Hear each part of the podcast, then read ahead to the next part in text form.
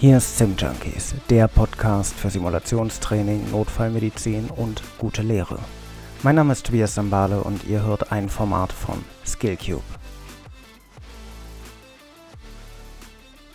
Herzlich willkommen zur letzten Folge der Sim Junkies für das Jahr 2022.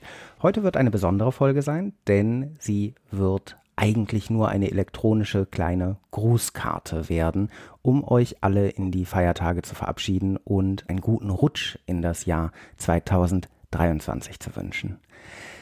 Wir haben bereits einiges im Petto für das Jahr 2023, so dass ihr bald schon wieder von uns hört und möchten euch ein, zwei Link-Tipps ans Herz legen von Dingen, die wir in den letzten Monaten gemacht haben, um euch für den Fall, dass ihr doch in den nächsten Wochen ein bisschen Zeit mit Arbeit oder Ausbildung oder eigener Fortbildung verbringen wollt, etwas Material an die Hand zu geben. Allerdings hoffen wir natürlich, dass ihr die Zeit nutzen könnt, um zu entspannen und zusammenzukommen und eine schöne Zeit zu haben. Noch einmal möchten wir hinweisen auf ein Projekt, das wir in diesem Jahr durchgeführt haben, nämlich das Jahr des Trainings. Und hierbei handelt es sich um verschiedene Maßnahmen und allen voran eine Artikelreihe, mit der wir ein bisschen mehr über Training sprechen wollten. Denn in den Jahren 2020 und 2021 sind zahlreiche Ausbildungseinheiten, Lehrgänge und Trainings ausgefallen und uns ist wahnsinnig wichtig, das Thema wieder in den Fokus zu rücken. Und hierfür haben wir einen älteren Artikel aus dem Medical Teacher genommen, in dem zwölf evidenzbasierte Tipps für gute Lehre empfohlen werden und haben jeden einzelnen Tipp einmal erweitert und nochmal aus verschiedenen Perspektiven betrachtet und einen ganzen Artikel zu jedem Tipp geschrieben. Der Artikel im Medical Teacher gliedert sich in sechs Bereiche, in denen diese zwölf Tipps eingruppiert sind. Bereiche sind Informationsverarbeitung, leistungsorientiertes Lernen, Lernen und Kontext, vom Anfänger zum Experten, die Nutzung von Emotionen und das Lernen in Beziehungen und sozialen Kontexten. Und das zeigt schon, wie unglaublich breit das Thema Lernen eigentlich sein kann. Wie wenig es eigentlich nur darum geht, ein guter Redner zu sein oder sich vor einen Kurs stellen und selbstbewusst sein zu können. Das sind sicherlich sehr wertvolle Fertigkeiten, sie reichen aber noch nicht, um einen Bildungsprozess zu organisieren. Im Bereich der Informationsverarbeitung bieten wir euch zwei Tipps an.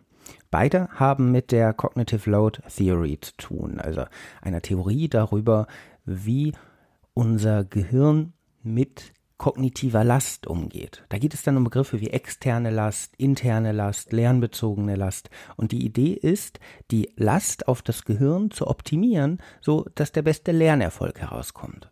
Im Bereich des leistungsorientierten Lernens sprechen wir über Wiederholungen und die Verteilung von Lerneinheiten. Wie häufig sollten eigentlich Dinge wiederholt werden und wie sollten die Lerneinheiten auch über längere Zeiträume verteilt werden? Im Bereich Lernen und Kontext überlegen wir, wie Transferleistungen am besten erzielt werden können. Im vierten Bereich, nämlich vom Anfänger zum Experten, sprechen wir über Deliberate Practice und verraten auch, was das Ganze mit Golf zu tun hat. Und wir sprechen über die richtige Zielsetzung, bei der wir Lernenden helfen sollten. Im Bereich zur Nutzung, zur gezielten Nutzung von Emotionen sprechen wir über die emotionale Selbstreflexion und wie wir unseren Teilnehmenden dabei helfen können. Und wir sprechen über das Thema psychologische Sicherheit. Das ist ja ein Ding, das wir immer mal wieder erwähnen in Kursen und das wir intuitiv auch alle verstehen, denn wir alle waren schon mal Lernende und trotzdem gibt es hier einiges zu sagen, einige Fallstricke, einige Themen, bei denen man sagen muss, eine nähere Beschäftigung damit lohnt sich in jedem Fall. Zu guter Letzt sprechen wir über das Lernen in Beziehungen und Kontexten, vor allem sozialen Kontexten. Dabei sprechen wir über die soziale Natur des Lernens, wir sprechen über authentische Erfahrungen, hier geht es natürlich auch um Simulation, und wir sprechen über Metakognition. Metakognition ist, und das ist etwas verkürzt, wenn ihr die genauere Definition haben wollt, schaut gerne in den Artikel. Metakognition ist ein bisschen so wie das Nachdenken über das Nachdenken. Und das können wir sowohl selber als Trainer und Trainerinnen Aber das können auch unsere Teilnehmenden und wir können ihnen dabei helfen. Mit diesen zwölf Tipps hoffen wir, dass wir euch einen kleinen Einblick in die Bereiche gegeben haben, die uns wichtig sind und möchten ganz kurz noch auf ein wenig fachlichen Input hinweisen. Wir haben nämlich in diesem Jahr auch damit begonnen, kleine Journal Club Videos zu machen. Die Videos sind etwa eine halbe Stunde lang und finden sich auf YouTube. Und wir haben im dritten und im vierten Quartal 2022 Journal Clubs gemacht. Hier geht es dann weniger um die Lehre an sich, sondern es geht darum, dass wir uns Studien angeguckt haben.